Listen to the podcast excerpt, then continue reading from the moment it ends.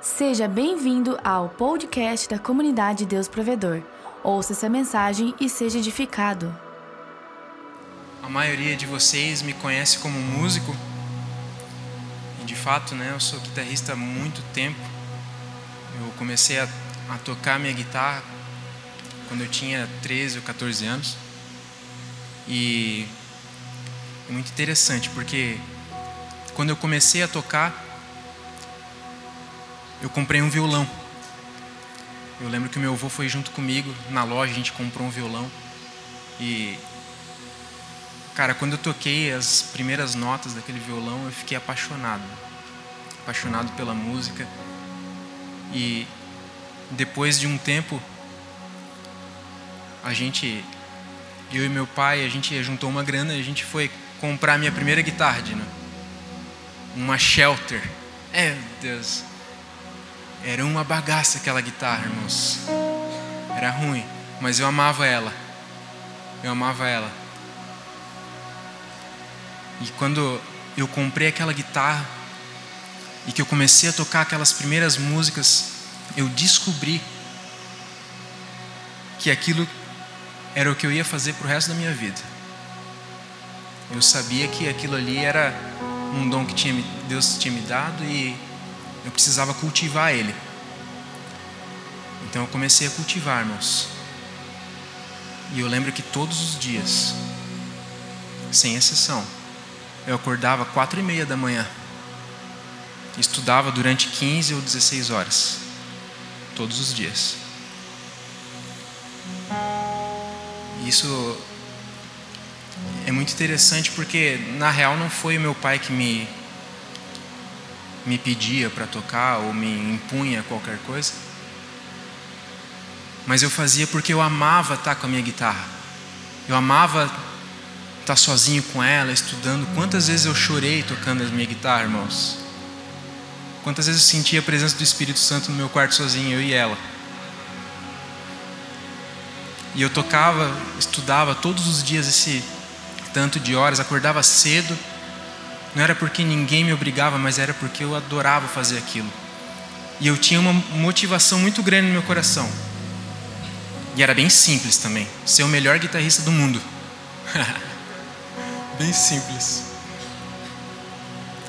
Cara, mas era um, um passo a passo que eu precisava eu precisava fazer. Eu sabia que eu precisava estudar muito e começar como um grande músico na minha cidade, depois no meu estado, logo no país e depois para o mundo. Aí eu fiz os meus planos, mano. Comecei a falar inglês, comecei a falar outros idiomas, porque eu sabia que eu ia ser o melhor guitarrista do mundo um dia, e esse dia estava vindo. Mas até que um dia esses meus planos eles foram colocados em xeque, que foi o dia que eu tive experiências com Jesus Cristo. Galera, é muito interessante a gente ter as motivações, mas eu lembro que o meu ego ele ele estava muito grande para mim. E eu queria porque queria ter patrocínios, ser um bom músico. Mas cara, quando Jesus me tocou, de verdade, irmãos, quando eu tive experiências com Cristo, Ele me fez entender que os planos dele eram muito maiores do que ser um simples melhor guitarrista do mundo. Se é que vocês me entendem. Cara, Deus tem planos gigantes para a tua vida. Ele tem planos gigantes para a tua vida. E quando eu percebi isso, quando eu percebi que Deus tinha sonhos para mim, eu comecei a, a, a, encarar a vida de uma outra forma. Eu não estudava mais 15 horas por dia. Eu me dedicava mais ao Senhor. E eu creio que esse é o começo. E o atração é o palco de tudo isso, irmãos. A gente tem oportunidades todos os dias aqui Glória a Deus pela nossa igreja. Quem está feliz pela atração, irmãos? Glória a Deus. Por que, que eu estou contando essa história, irmãos?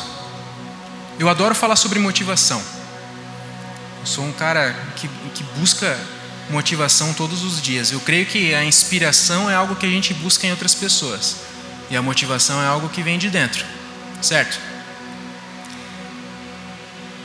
E a pergunta que eu quero fazer para vocês é qual tem sido a motivação da sua vida, irmãos?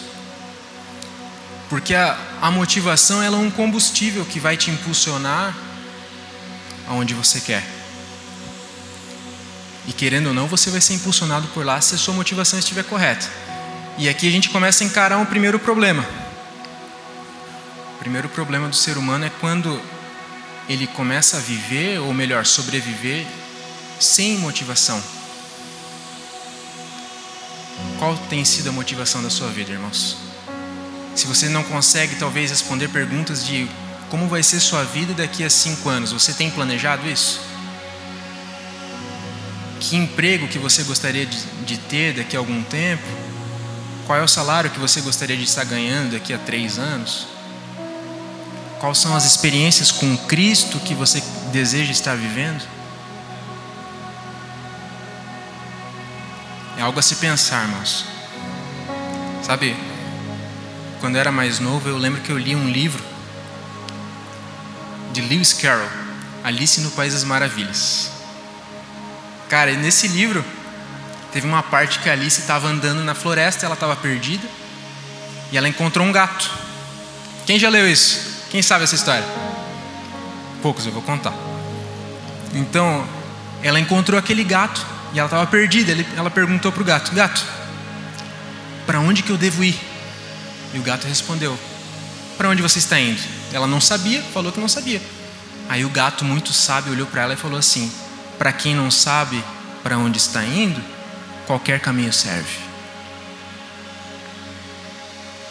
É uma frase que a gente aplica em todos os, os âmbitos da nossa vida, em todas as áreas. A gente precisa saber para onde a gente está indo, irmãos. A gente precisa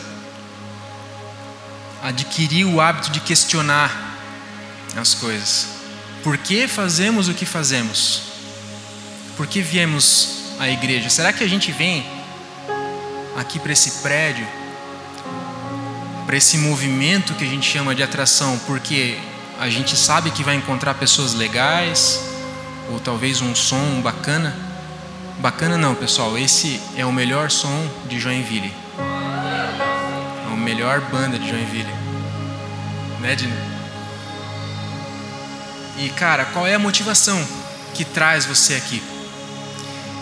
E eu quero abrir com vocês um, um texto lá em Atos.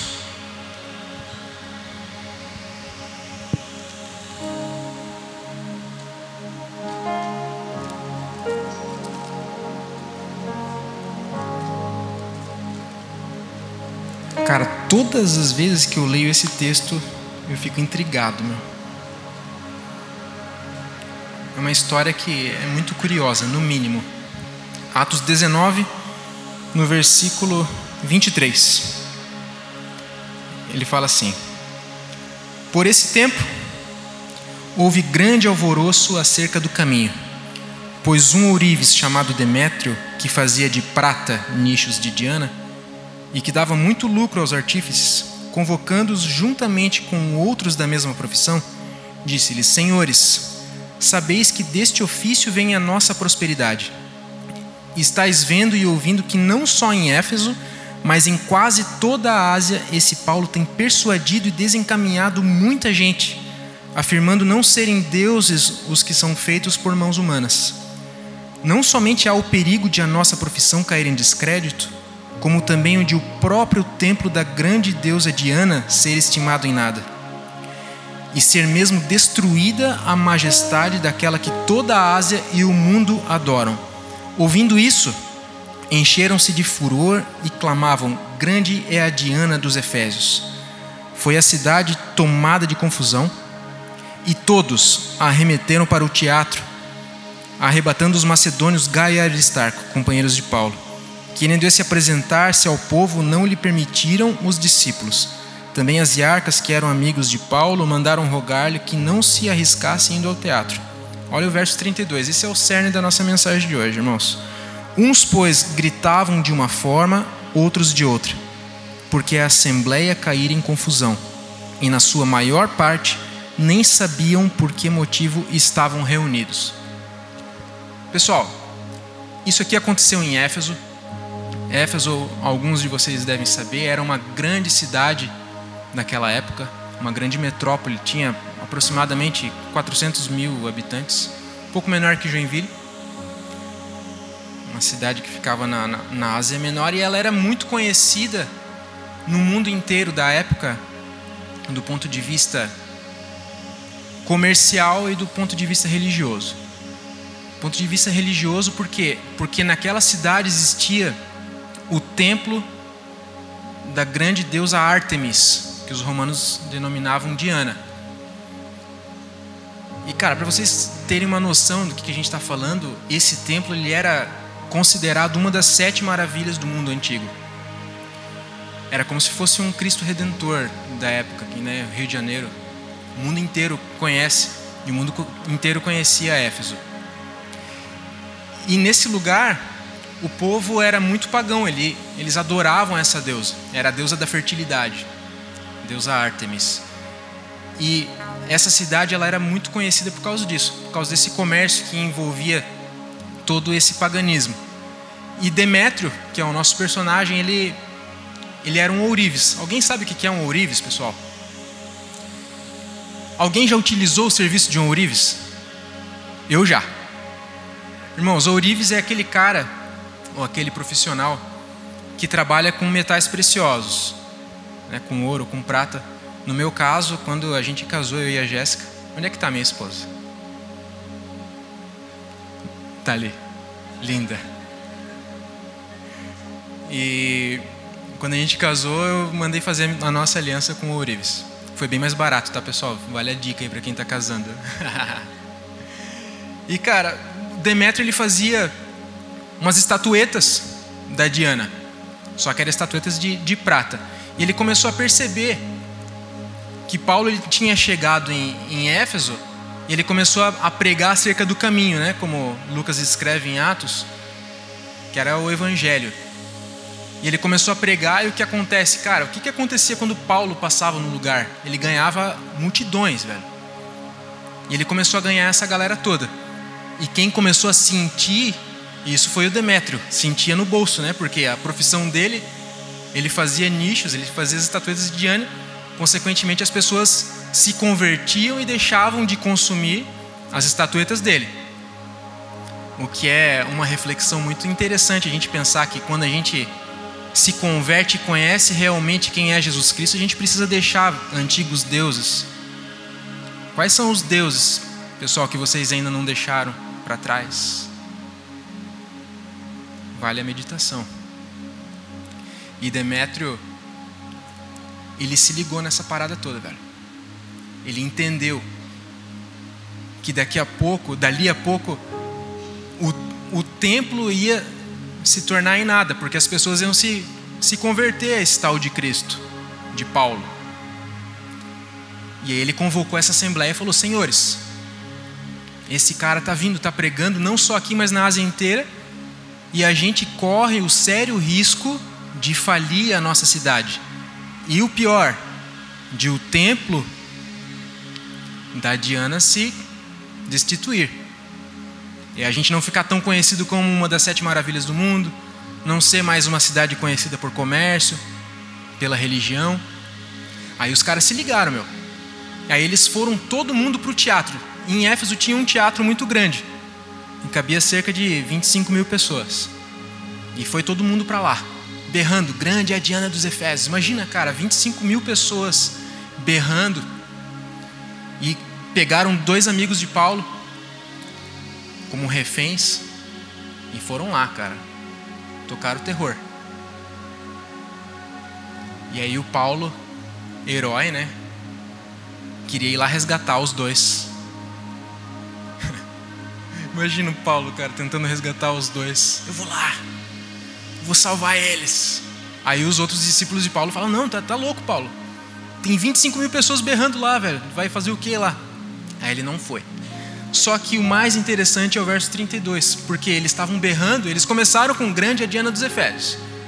Mas dali a um tempo, a Bíblia fala que uns berravam uma coisa, outros berravam outra coisa, mas a maioria deles não sabia o que estava fazendo lá. Olha que interessante, cara. A gente chama hoje, existe um efeito psicológico chamado efeito manada, muito conhecido no, no mercado econômico em todo o mundo, onde alguém ou um grupo de pessoas começa a fazer alguma coisa e logo as outras pessoas começam a ir atrás. Quem já sofreu isso com, com risada? Lembra quando tem um, um grupo rindo bem alto, bem divertido, daqui a pouco tu está rindo também. Efeito manada. E eles estavam lá, berrando, e ninguém sabia o porquê que estavam berrando. Ninguém sabia o que estava fazendo no teatro. E o porquê que eu estou falando isso, irmãos? Recentemente eu estava pesquisando e eu me deparei com um dado estatístico muito chocante que é um dado que fala que as pessoas no Brasil que se denominam cristãos, como nós, chegam a um número de 25% da população. Glória a Deus por esse número, irmãos. 25%, cara, é muita gente, é um quarto. Um quarto das pessoas do país inteiro se denominam Cristo. Pequenos cristos, como diz a palavra. Mas o que não bate, cara, a conta não bate quando a gente liga a televisão, ou quando a gente liga as redes sociais, ou vê o William Bonner falando. Nem sei se o William Bonner está falando no Jornal Nacional ainda. Não assisto, pessoal. E a corrupção, ela não para de crescer. Os assassinatos estão cada vez maiores, a gente está rompendo picos históricos a cada mês. Cidades mais violentas. Joinville está sendo muito violento ultimamente, irmãos. Cidades, grandes metrópoles do país inteiro, com corrupções, escândalos. E a minha pergunta para vocês é: onde é que está? Onde é que está esse 25%? Onde estão os cristãos que se denominam, bate no peito e escutam música gospel?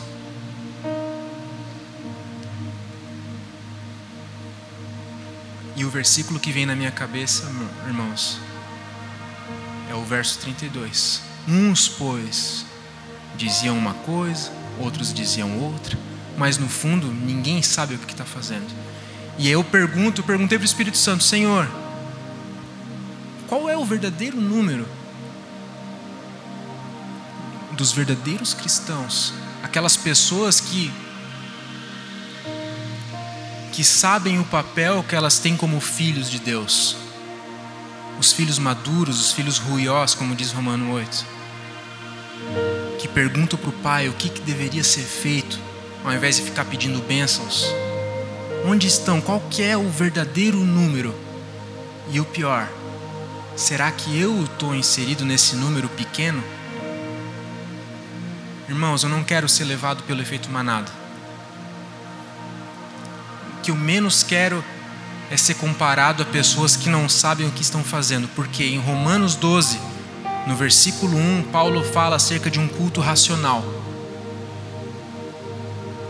Culto racional, irmãos, é você vir e você viver intencionalmente aquilo que você quer viver. Amém, irmãos? Estão comigo? Glória a Deus. E eu elaborei três pontos para ficar mais didático, né? Professor é, é fogo, né? Tem que ter três pontos. Elaborei três pontos para a gente começar a perceber o que, que a gente pode fazer para ter uma vida cristã equilibrada e saber o que, que Deus quer que a gente faça como um verdadeiro filho, filho ruiós. E o primeiro ponto, bota lá, irmão, tenha clareza. Cara, eu adoro esse tema gosto de falar de clareza, gosto de ter clareza nas coisas que eu faço. E o que é ter clareza, irmãos? Ter clareza é saber o máximo de detalhes daquilo que você quer. Ok? Então vou pegar, é claro, um exemplo, e o exemplo mais clássico de todos é o emagrecer. Quem quer emagrecer esse ano, irmãos?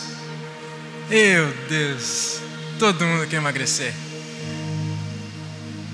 Galera, imagina que vocês vão colocar na agenda de vocês. agenda. Eu, eu sou da, da velha guarda, eu gosto de, de ter uma agenda. Eu tenho uma agenda lá que eu marco tudo. Até tenho um iPad, comprei um iPad para facilitar, mas eu gosto do papel e da caneta, irmãos. E as minhas metas eu coloco escrito. e aí eu escrevo lá emagrecer. Pensa comigo. Se eu colocar na minha agenda emagrecer, se você colocar lá no bloco de notas do seu celular, emagrecer, vocês acham que isso está claro? Está muito superficial, não? É óbvio que não está claro. O que, que é ter clareza nesse, nesse contexto aqui?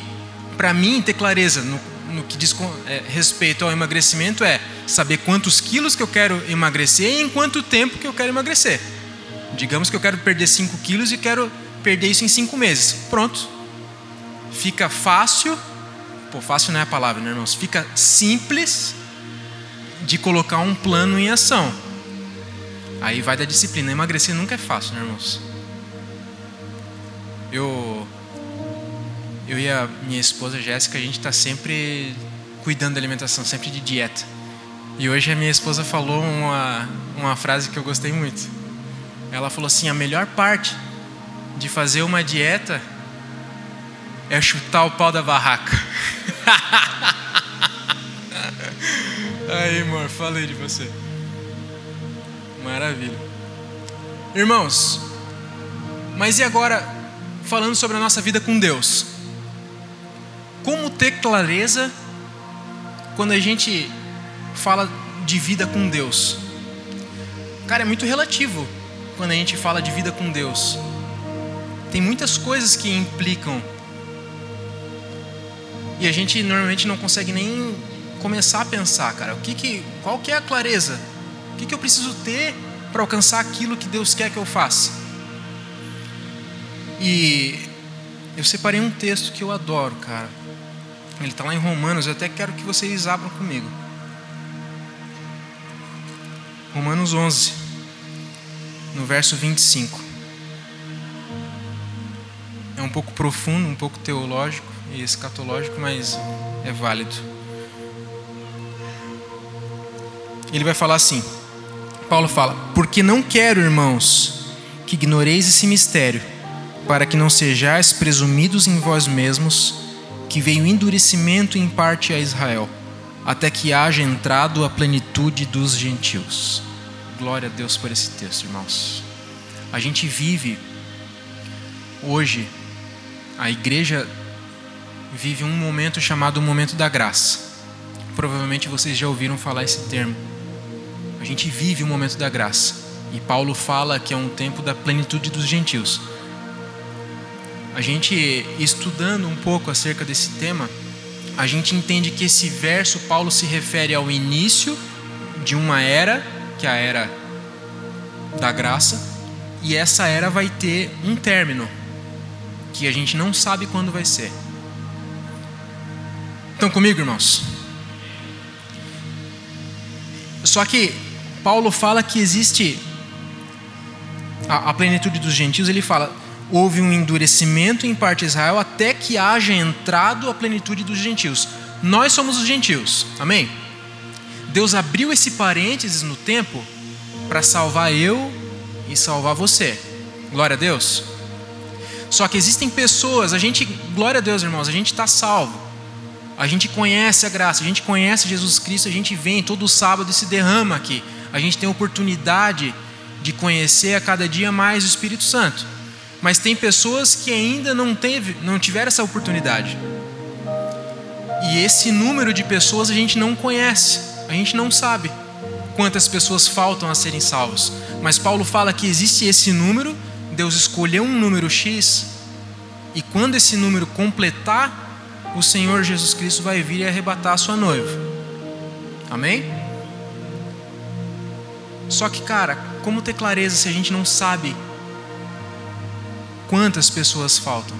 Será que pessoas que estavam lá naquela barragem contavam?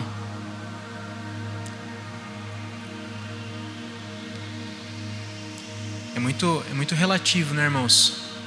A gente saber, poxa, eu não tenho, eu não tenho um foco definido. Agora eu vou ter que ficar pregando para todo mundo? Sim. A gente precisa, é o nosso dever, irmãos, como cristãos, falar acerca daquele que a gente tem vivido coisas melhores. Cristo tem feito a gente viver dias melhores, irmãos. E só por Ele, é só pela graça de Deus que a gente pode estar aqui hoje, porque Deus é misericordioso com a gente. Irmãos, a gente tem uma clareza agora do plano de Deus. Deus tem um plano em amor e Ele quer vir morar conosco. Já diz o último, o último capítulo da Bíblia. Em Apocalipse fala que Deus quer vir morar conosco e se relacionar com a noiva dele, que somos nós.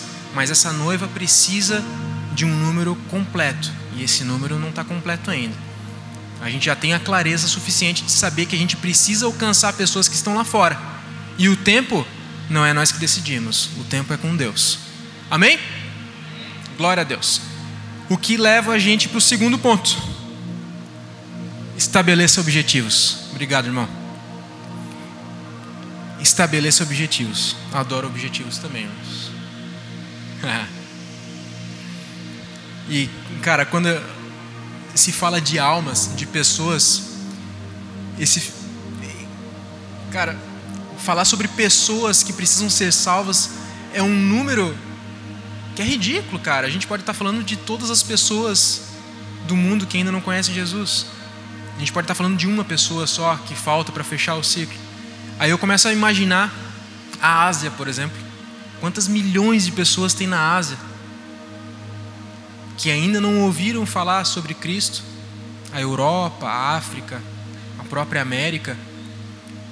E quando a gente começa a pensar assim, dá até uma preguiça, né, meu? Pô, imagina, cara, vou ter que ir lá para a Ásia pregar para as pessoas. E aí a gente entra no comodismo, porque é muito mais fácil ficar fazendo o que você faz aqui e pensar que tem dois missionários da Igreja Deus Provedor lá, alcançando as milhões de pessoas, é claro. Existem pessoas no mundo inteiro mandando missionários, é muito mais fácil, é claro. Mas quando a gente pensa nesse número, irmãos, a gente não está pensando em africanos, a gente não está pensando só em asiáticos, mas existem almas no Brasil, existem almas em Santa Catarina, existem almas em Joinville. Eu não estou desencorajando vocês a exercer o ministério que vocês têm de evangelismo. Alguns têm esse ministério, amém? E a esses eu aconselho: vá, se é para você ir, vá. Mas se não for o seu chamado, tem muita coisa para fazer aqui, irmãos. Quantos vizinhos sabem que você é cristão? Quantas pessoas no seu ambiente de trabalho sabem que você é cristão? Na sua faculdade? E a gente agora tem um objetivo bem traçado, ganhar almas. Tudo bem, irmãos? Tranquilo? Tá pesado? Tá tranquilo? Beleza. Vamos para o próximo ponto, que é o ponto que eu acho que eu mais gosto, meu. Defina estratégias. Para ganhar almas, irmãos, a gente precisa ter estratégias pré-definidas. E eu quero falar sobre um texto aqui de um cara na Bíblia que é um exemplo, que é o Paulo. Paulo em, em 1 Coríntios 9, cara, Paulo é demais. Paulo foi o cara. Eu acho que Paulo era jogador de xadrez. Né, Mauro? O Mauro é campeão de xadrez, galera. Mas acho que Paulo era melhor que o Mauro ainda. Cara, Paulo era um estrategista, cara. Era o, o, enxadrista mor. e lá em 1 Coríntios, no, versículo no, no capítulo 9, no versículo 20, ele fala assim: Procedi para com os judeus como judeu, a fim de ganhar os judeus. Para os que vivem sobre o regime da lei, como se eu mesmo assim vivesse, para ganhar os que vivem debaixo da lei. Embora não esteja eu debaixo da lei, ao sem lei, como se eu mesmo o fosse, não estando sem lei para com Deus, mas debaixo da lei de Cristo, para ganhar os que vivem fora do regime da lei. Olha o versículo 22. Fiz-me fraco para com os fracos, com o fim de ganhar os fracos.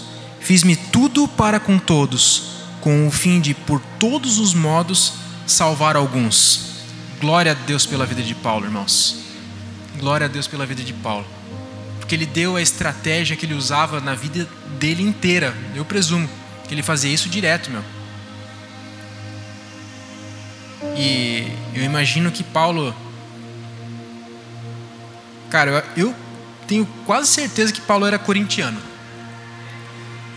Porque ele fala, né? Fiz-me de fraco. Ele foi lá no, nos torcedores do Palmeiras, velho, de fraco. e tentou ganhar alguns, alguns não, não vão se converter mesmo, né? E aí quando ele trouxe alguns, ele deu a camisa do timão para eles e saiu as escamas do olho, irmão. Ganhou alguns. Quem é corintiano, irmãos? Top. Galera, já imaginaram, cara, que ele se fazia de fraco para ganhar os fracos? Não é fácil, eu creio, de tu chegar num, numa roda que já é estabelecida de pessoas com certos hábitos que não são legais e você fingir que tem os mesmos hábitos que eles, falar a mesma linguagem com o intuito de ganhar alguns daqueles, falar para todos e ganhar alguns. Imagina tu entrar numa, numa roda com pessoas usando heroína, crack, e se fingir de louco, cara, se fingir de. para ganhar alguns, velho. Tu tem que estar tá muito íntimo com Deus, muito sensível ao Espírito Santo, para não ser levado né, pelas. pelas emoções, pelas. enfim, deve ser muito difícil, né, irmãos? Mas a gente tem uma estratégia gigantesca aqui. Né? Mas como que a gente pode refletir a imagem de Cristo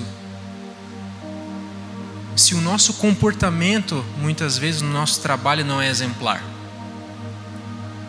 Ou se o nosso modo de falar, se a gente perde tempo fofocando, falando mal de outras pessoas. A nossa conduta fala muito, fala muito mais do que palavras, né, irmãos? Já dizia São Francisco de Assis: prega o evangelho e se preciso use palavras.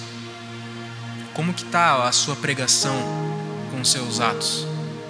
Será que as pessoas estão vendo que você é um cristão? Será que as pessoas enxergam Cristo em você?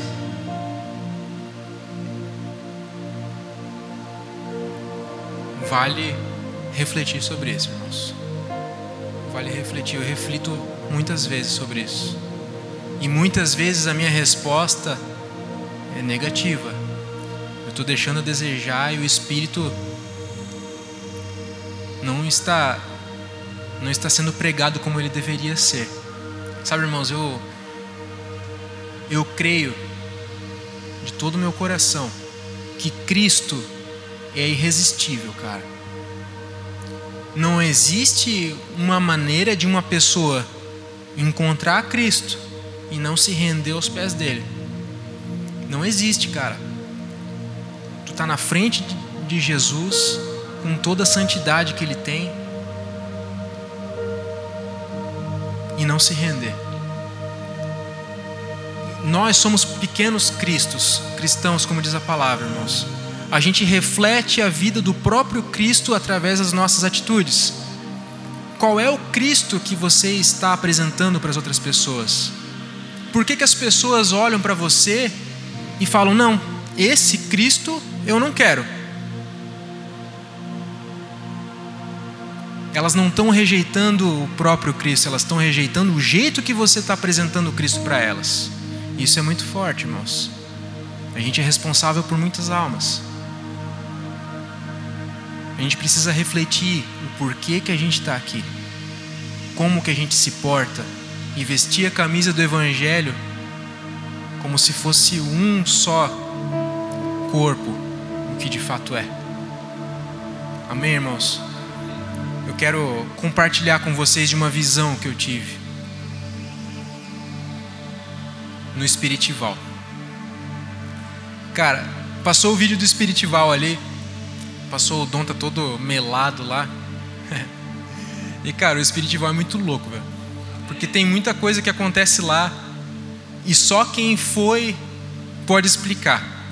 Mas além de toda a palhaçada, de todos os jogos, todas as coisas divertidas e de toda a comunhão que a gente tem lá, o Espírito Santo desce de uma maneira única naquele lugar.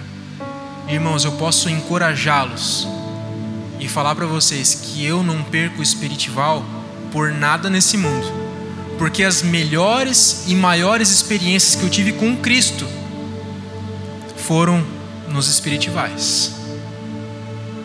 E eu vou estar lá, irmãos. Quem que vai estar lá junto comigo? Amém. Irmãos, eu estava lá no espiritual. E Deus me deu uma visão muito linda. E cara, nessa visão eu estava num lugar eu e mais umas, umas quatro, cinco pessoas. E de repente apareceu uma luz muito grande, cara. Parecia um sol assim.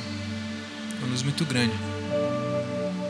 E aquela luz ela era tão intensa, tão forte, mas ao invés de repelir, ela atraía. E eu me senti como se fosse aqueles insetos, sabe, de verão, quando a gente liga uma, uma lâmpada e vem aquelas pragas atrapalhar. Cara, eu me senti uma mariposa daquela e eu era atraído cada vez mais perto para aquela luz. Eu e as outras pessoas. Até que Deus me mostrou um versículo, ele me lembrou naquela hora de um versículo que eu quero ler com vocês que está lá em Isaías 60, 19. Não precisa abrir, tá, irmãos? Ele vai falar assim: Nunca mais te servirá o sol para a luz do dia, nem com o seu resplendor a lua te iluminará mas o Senhor será a tua luz perpétua e os dias do teu luto findarão. Glória a Deus, irmãos. Glória a Deus. Naquele momento, irmãos, naquele momento eu me lembrei daquela parábola. Não sei se vocês vão lembrar. Em Mateus 13, versículo 34 fala de um de um homem que ele estava num campo, num terreno e ele achou um, te, achou um tesouro oculto e cara, ele ficou alegre, ele ficou transbordando de alegria. E o que, que ele fez? Ele saiu dali e vendeu tudo que ele tinha. Tudo. E ele comprou aquele terreno, irmãos. Quem acha a vida com Cristo, quem acha o reino de Deus, não troca isso por migalha, irmãos. E eu entendi que aquela luz era o próprio Cristo, irmãos. Era Cristo e o seu reino. Só que o problema é que só tinha quatro pessoas no meu lado, velho. Não era uma multidão. Cara, não era uma multidão. E isso me faz refletir que o número é ainda menor do que eu pensava, velho. Aquele dos 25%, lembra? Cara, eu quero estar inserido naquele pequeno número que realmente entende o que Deus quer com a gente, irmãos. Eu creio que Deus tem algo grande e algo novo para a gente. E Ele quer revelar algo para você nessa noite, irmãos. Ele quer revelar algo grandioso. Jeremias 33, verso 3.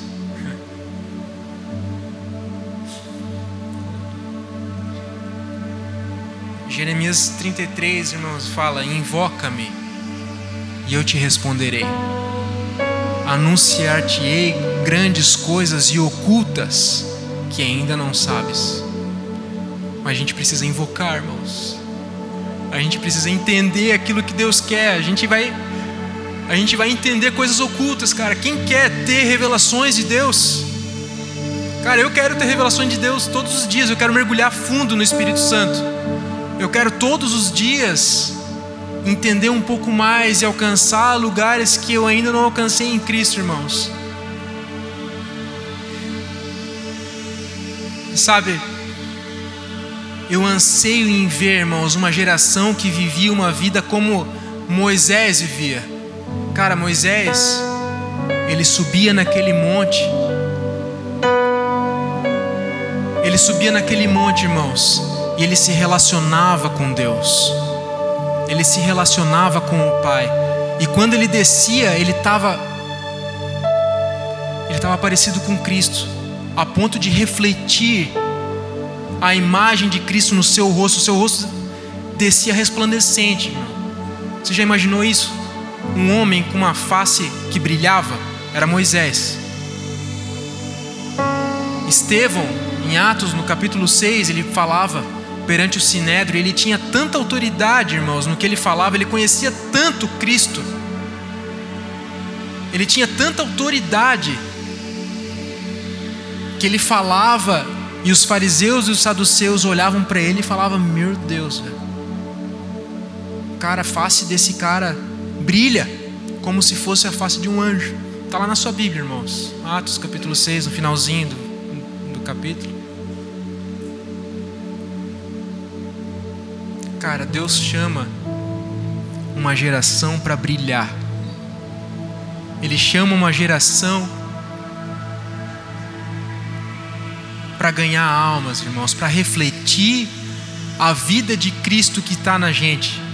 Eu quero refletir uma imagem certa de Cristo, não quero refletir uma imagem distorcida, irmãos. E a gente volta para o verso em Romanos 12, 1. Qual é o culto racional que você tem prestado a Deus? Que você tem feito aqui no Atração, irmãos? O que você tem feito na sua cidade? Qual é a diferença que você tem feito no seu ambiente de trabalho?